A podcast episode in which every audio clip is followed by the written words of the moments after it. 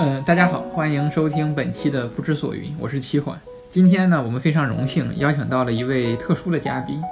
他和我们以往邀请的嘉宾不同之处是，他是一个做自然科学的。我们这个播客当然是一个哲学、社会科学还有文学的一些一个播客，但是我觉得我们应该邀请一些不一样的观点、不一样的角度、不一样的学科，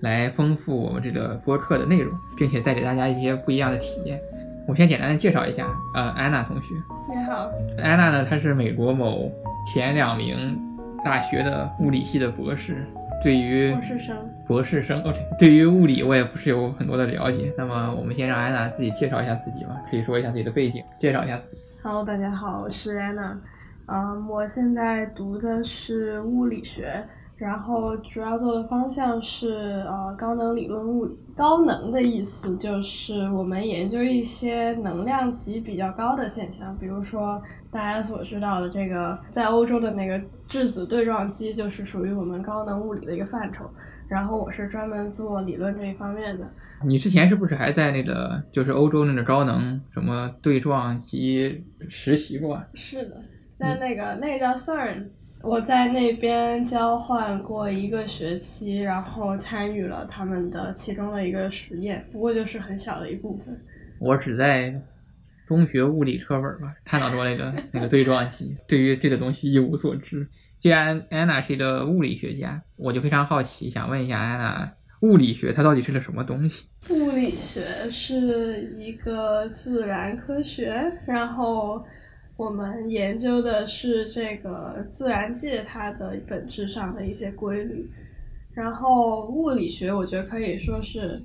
嗯，最最基础的一个自然学科。然后你在物理上面之上有这个化学，然后有生物，但是物理就是从研究最小最小的东西和最大最大的东西。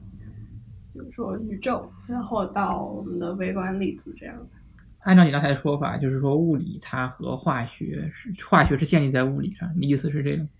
呃，不是这个，就是如果你看，就是每一个自然科学它研究的对象的大小来排的话，物理最下面就最小最小的东西是物理，然后物就是比物理大的。就是因为我们知道，比如说原子里面还有呃原子核，然后有夸克什么的，那些就属于物理。但是如果当我们开始研究一整个原子或者是分子的时候，它就变成了化学。然后再往上，我们研究一堆分子合在一起的时候，它就变成了生物。然后呃再往上，然后可能有地质学、地理学这样东西。然后再往上到我们太阳系之外，然后到整个宇宙，然后又回归到了我们的物理学的范畴。那哪一个比较厉害呢？是物理比较厉害，我？当然觉得是物理比较厉害，但是就是没有高低之分，他并没有说，呃，你研究的东西就是就是最厉害的。我觉得每每一种学科都会有它的不同的应用的方向。那物理下面有什么细分领域？比如说社会科学、政治学下面还会会分比较政治学啊、美国政治、政治方法。那么物理学的下面有什么细分的专业呢？物理学就比如说有我刚刚提到的高能物理，就是我们研究对撞机，它属于高能物理，或者说宇宙学里面就是 cosmology，它也是属于。它像是一个交叉的方向，然后你比如说研究黑洞这些人也是高能物理的人在研究，然后的话还有比如说有一分支叫 AMO，就是呃 Atomic Molecular and Optical Physics，原子、分子和光学物理，就是更大一些的层面，体积要更大一些的东西。然后通常会就是有一些可以在实验室里面做的实验，就是我们的高能物理的实验就只能在那个超级大对撞机上面做，但这些东西是可以在实验室里面做。然后还有就是一个叫做凝聚态物理，然后凝聚态物理就是它也是比最微观的要高上一个体积的一种物理。它是研究的是当你有很多很多微观粒子的时候，它们会产生一个什么样的反应。所以说就是大概就是从微观，然后再到宏观这样一个过渡，然后再往上可能就到化学的范畴。初中、高中时候学到的物理，很多时候我们会觉得它很，比方说学的什么受力分析啊这些东西，那它是不是和工程学的关系又是什么？对，就那些会更偏向于应用物理多一点，就是我们跟我们做不太一样，就他们就是做工程的，然后他们是想就是运用物理学去做一些东西，然后我们的职责是发现物理学。你本科还读了一个数学专业，那么数学和物理是什么关系呢？物理离不开数学，但是数学也离不开物理。当然，也可以说它离可以离开物，就是做纯数那些人，他们也不在乎物理到底怎么样。呃，但是物理的话，你现在现在前沿的研究，或者说其实任何研究，它都需要非常强的这种数学功底和数学工具，你才能够去做现代物理学一些分析。数学的话，也会有很多是由现实中的物理系统引出来的一些呃问题，是数学家们希望去解答的。但是我觉得他们就是数学和物理，比如说在同一件事情上面，他们会有完全不一样的呃角度。就物理学家，我感觉是更更务实一点，就他们只想找一个解法，无论你是一个解析解，还是我通过计算机去模拟出来一些东西，或者是说我真的去做实验，我只要能把它解开，然后能解释这个东西，就是我们会用到大量的呃近似，然后它只要看起来像这么一个东西就可以了。但是数学家是一群很严谨的人，就是我认识一个学数学的朋友，然后他就是我们上同一节物理课的时候，他对每一步的推导都希望他能够达到完美，就是要给他加上各种各样的限定条件啊，然后就说这个点它是不可以取无穷的呀，就什么之类的东西。然后我我就觉得我作为一个物理学家，其实我根本不在乎。然后但是这些数学人他们就会比较在意这些，就是呃他们更在乎一个逻辑的。呃，完备性以及那种呃数学上的完美吧。问一些比较外行的问题，你觉得数学家比较聪明，还是物理学家比较聪明？我觉得都挺聪明的。哪个更聪明？我觉得都挺聪明的，就是我觉得数学更需要天分。理论物理其实挺像数学的，但是如果你说我纯粹去做实验的话，就是我之前做过一个高能物理的实验。他们基本上就是在分析那个呃对撞机产生出来的数据。阿米，我不是说你不需要任何的物理学的知识，我只是觉得你平日的工作里面会更加机械一点，就是你像在做一个数据分析师一样，然后就会更像呃工程那边的人多一点。然后，但是数学的话，就是全都一些很抽象的东西。就我们还是回到呃探讨物理学的话题。那么你觉得现在物理学大概发展到了一个什么程度呢？我总是觉得我们现在我听到的，我据我所知的物理学家好像年龄已经很大了，比如说什么爱因斯坦啊、杨振宁啊，他们是比较有名。爱因斯坦死 就是，但是就是我没有见到过，或者我没有听说过一些很出名的活在现在的物理学家，除非他本人很有争议。你能给我们讲一下他现在大概物理学发展到一个什么程度？它的发展是停滞了吗？或者是它的发展逻辑是什么样子？其实我之前看知乎上有一个问题，就说，呃，物理学的发展是不是停滞了？因为感觉好像自从，呃，爱因斯坦啊、波尔他们那帮人后面，就没有听说再有很多呃厉害的物理学家。但其实并不是这样，呃，爱因斯坦他们是在二十世纪初的时候做出了他们这个呃相对论和量子力学的最。开始的一些研究吧，然后就相对论是爱因斯坦自己做，但是当时他做完了这个相对论之后，然后同期又提出了，他们又开始提出这个量子力学的一些假设，但这个花了大概三四十年的时间才变成了一个呃比较自圆其说的一个理论吧。然后量子力学之后呢，呃，在一九六零年、七零年的时候。然后又发展出了这个量子场论，就是把量子力学更上了一个档次。然后比如说这个杨振宁做的东西，他就是对于这个弱力的一个研究，就是它也是呃属于这个量子场论的一个范畴。然后这个就是一九七零年左右，然后后来就是同期发展的还有比如说呃弦论嘛。或者弱对弱对称性的那个 parity violation，我不知道中文什么之类的一系列的实验和理论的发展，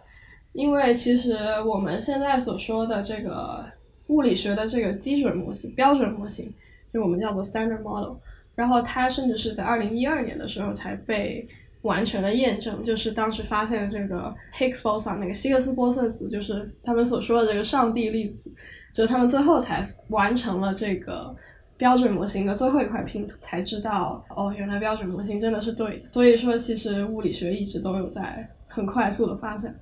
然后现在的话，我们在研究什么？我不知道，就是其他方向的人在研究什么。但是高能物理的话，我们主要在找这个暗物质，然后还有就是一些 general 的，我们叫 beyond standard model，就是在标准模型之外的一些理论，呃，他们被验证的可能性，就是同也在用这个对撞机去尝试发现一些呃新的粒子。刚才你提到了一个叫做标准模型，嗯我记得我很久以前听到过一个叫大一统理论。嗯。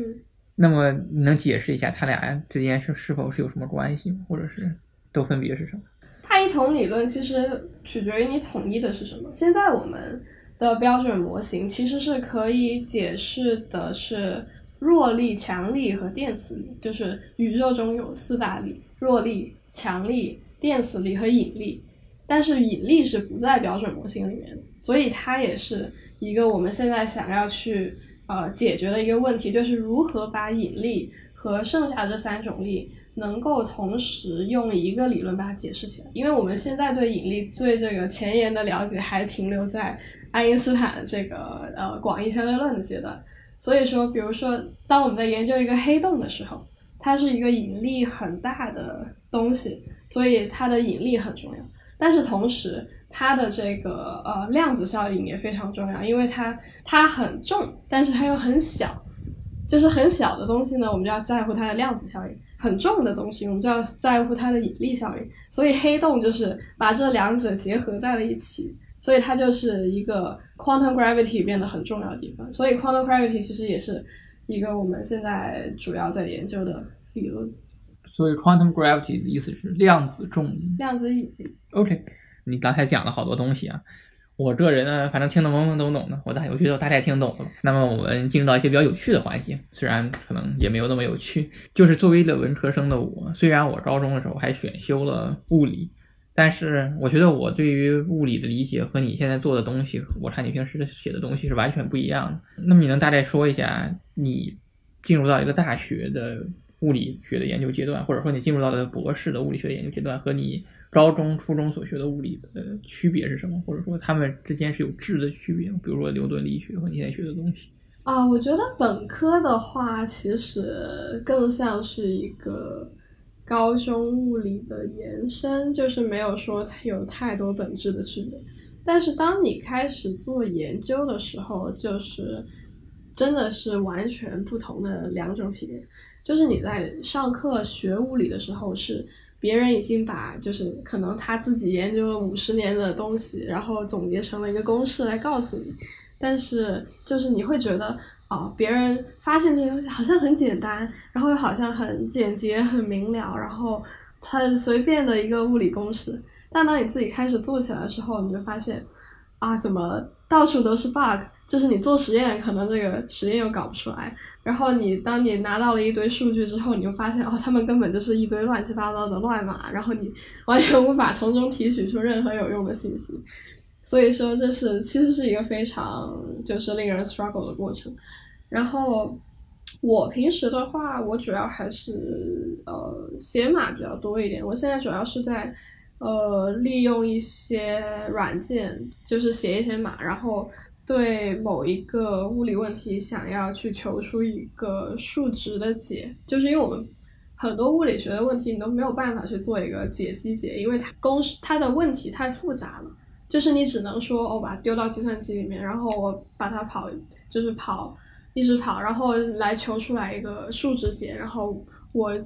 那 fingers crossed 就是我希望它就是我最后实验能够得到的东西，然后现在我就是在做这样的工作。其实日常还是挺像码农的，但是就是你也会涉及到很多物理学的东西。当你被某个东西卡住，当它跟你的预期其实不一样的时候，你就是要运用到你的物理学的知识来去解答这个问题。我们平时就是大家想象中的物理学家，都是一些呆呆的、比较死板的，或者就像爱因斯坦一样的人。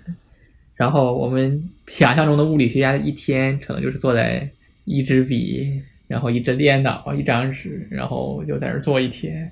那么真实的物理学家的生活也是这样子吗？有时候确实会这样，就是当你一个问题真的想不出来的时候，你就一直在那想。但是其实还是会需要更多跟同行的交流吧。我觉得这件事很重要，就是因为你自己的角度始终只是你自己的观点。就是我觉得一个学科它能发展起来，它毕竟是需要很多不同的。不同的视角的这个投入才能够发展起来的，然后所以说也会有很多各种各样的会议啊，然后他们其实就是我认识的教授之间也非常多的互动，然后他们都会合作做各种各样的事情，就每天就是 meeting 啊，然后就自己写下来，自己坐下来敲代码。但是确实 pen and paper 是真的，就是比起那些做呃做实验的人，可能还还是搞捣鼓一下他们的仪器。然后我们的话，基本上对着一个电脑，然后一支一张纸，一支笔，就就这样。那听起来和政治学家的生活也差不多。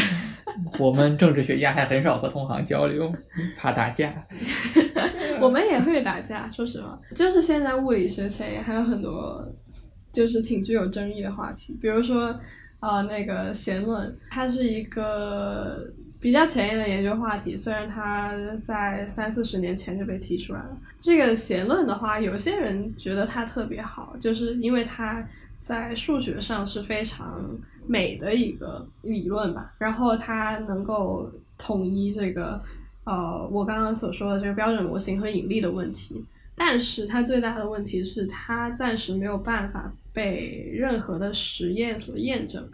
所以说，很多人就觉得它只是一纸空谈，就是离开了实验的物理学是没有意义的。所以你研究这个弦论也是没有意义的。所以说，这些人就非常讨厌弦论，就是有一派人就非常喜欢，有一派人非常讨厌。我之前听你讲一个段子，说有的老师他就因为不喜欢某一个系里面的氛围，就离开这个系了，是就是会有这种情况出现。是的，是的，我们就是我听之前一个教授讲了一个。往事就是我们之前学校有一个诺贝尔奖得主，然后他为什么会跳槽来我们学校呢？因为他本来是呃这个在 Harvard 的一个教授，然后结果他后来就觉得啊 Harvard 做弦理论的人太多了，然后他本人非常讨厌弦理论，所以他就决定跳槽来我们学校，然后然后就为了躲开这个全是弦论的这个环境。所以说也也是有同行排挤你，当然，派系斗争，听起来像是政治学。那么，嗯，我们进入到一些其他的问题，因为我们这个节目它是一个哲学、文学、历史的播客。那么，你觉得我们会经常会探讨一些人生观、价值观这类的问题？那么，你觉得学物理对你个人的人生观和价值观的塑造有什么？帮助。嗯，我是一个坚定的无神论者，除非你证明神的存在，就是我觉得你没有证明的东西，你就没有办法说百分百它存在。记得有一次，不是有个有个人，他就是我那天在吃饭，然后他突然过来跟我讲话，然后聊着聊着，他说：“你你有宗教信仰吗？”我说：“我没有。”他说：“为什么没有呢？”我说：“或许是因为我相信科学吧。”就是。很奇怪，为什么要一定要有一个宗教信仰？然后我感觉我身边大部分的人都是 non-religious 的，我不知道是因为他们是教授还是什么。然后还有一个点就是，我觉得就是我不相信宿命论，就是可能爱因斯坦有一个很著名的呃 quote，就是什么“上帝不是头子”，他是非常相信这个因果论的。事实上，就是当你。实验证实了量子力学是真的之后，你就会开始动摇这种观点，就是世界的本质其实就是不确定的，就是没有任何确定的东西，没有任何百分百的东西。你同样的，一模一样的初始条件，也会有概率产生两个完全不一样的结果。所以我就是不相信任何的呃宿命论和因果论这样的这样的东西。我还真的没有见见识过真正信仰科学的人。我我曾经认识过很多人，他说他信仰科学，但是他说不出来科学是怎么回事儿。但是你是少见的，你能完整的解释出来，你为什么不信？你为什么相信科学，不相信神？这个说明读点物理还是有点用处的。我想问一下你，你觉得学习物理需要天赋吗？或者说天赋在你学习物理过程中起到多大的作用？我觉得肯定是需要天赋的，但是这个天赋是在于你能不能理解物理的那种美感吧。就是因为你学什么东西到最后都是看兴趣嘛，就是兴趣是你最大的导师。如果你没有兴趣的话，其实就是别人强迫你学，你肯定也走不远。我觉得并不是所有人都能理解到物理和数学那种那种美。绝大部分人是理解不到的，就是绝大部分人都会说非常讨厌数学，因为数学就是就是数学书上的字，就像对我来说，历史就是历史书上的字，但是它不是一个画面，它它无法在我脑海里面重构成一个真实的事件。但是物理和数学，它就不仅仅是一些数字和符号，就是我可以，我是可以通过这个公式去。想象到哦，原来它是，就是我可以有一这样一个画面，就是这个公式表达了，比如说牛顿第二定律就是 F 等于 ma，它表达的其实就是一个力和一个东西的质量和它加速度之间的关系，就是它是三种完全不全不同性质的东西，就好像你完全可以通过这个公式说，哎，那你怎么去 define，就是你怎么去定义一个。东西的质量呢？那你就看你给它施加的力和它造成的加速度之间的关系，你就可以定义它的质量。就是我觉得这这个这个感觉非常的神奇。我觉得只有喜欢物理人会 get 到。那你觉得就是你一直在强调的美感，就是我一直不太理解，就是说数学和物理的美感，很多人形容它像一个音乐或者像一个画。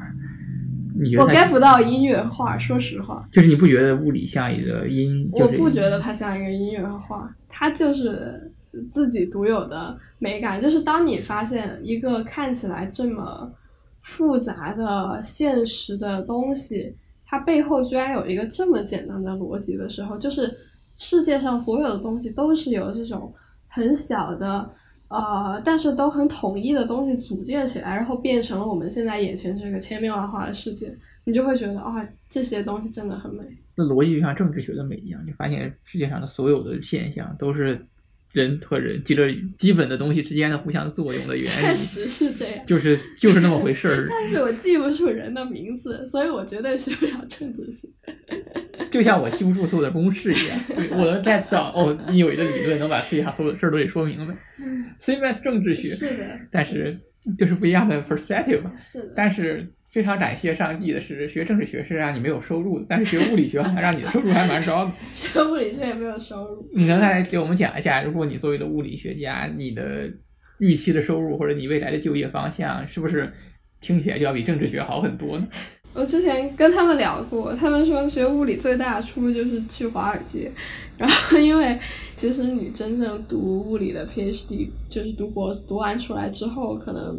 只有百分之十的人，甚至不到百分之十的人可以找到一个教职的工作，然后剩下百分之九十人都会要去业界，